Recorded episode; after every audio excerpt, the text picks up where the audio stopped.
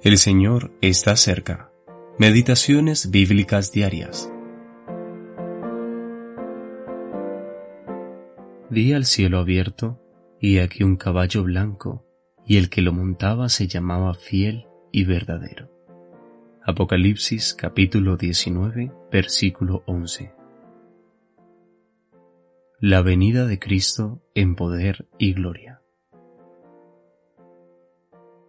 Montado sobre un caballo blanco, símbolo de poder victorioso, Cristo aparecerá desde los cielos abiertos.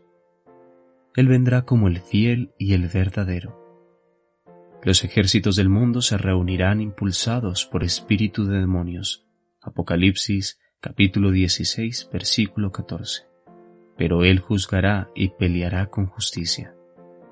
Vendrá en terrible retribución con ojos como llama de fuego versículo 12, mientras que como rey, él tendrá muchas diademas en su cabeza.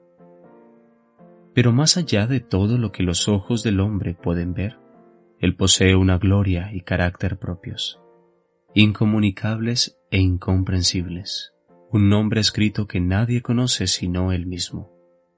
Él es el Hijo de Dios, y por eso habita en él una plenitud que la mera inteligencia de una criatura no puede comprender. Estará vestido de una ropa teñida en sangre, no de la sangre de la expiación, sino de la sangre del juicio. Versículo 13. Su ropa será roja, porque he pisado yo solo el lagar, y de los pueblos nadie había conmigo. Los pisé con mi ira, y los hollé con mi furor, y su sangre salpicó mis vestidos, y manché todas mis ropas. Isaías capítulo 63, versículo 3. Es una imagen terrible, pero cierta. Él será, como en los días de su humillación, el verbo de Dios, la perfecta expresión de la mente de Dios. Antes él vino lleno de gracia y de verdad, y fue hecho propiciación por los pecados.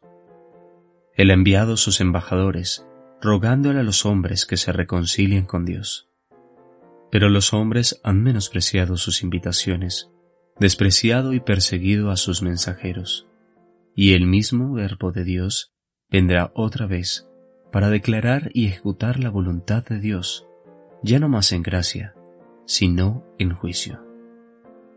Sin embargo, en aquel momento su amor seguirá siendo igual de inmenso que siempre, y las bendiciones que traerá serán dignas de sí mismo pero éstas deben ser introducidas por medio del juicio.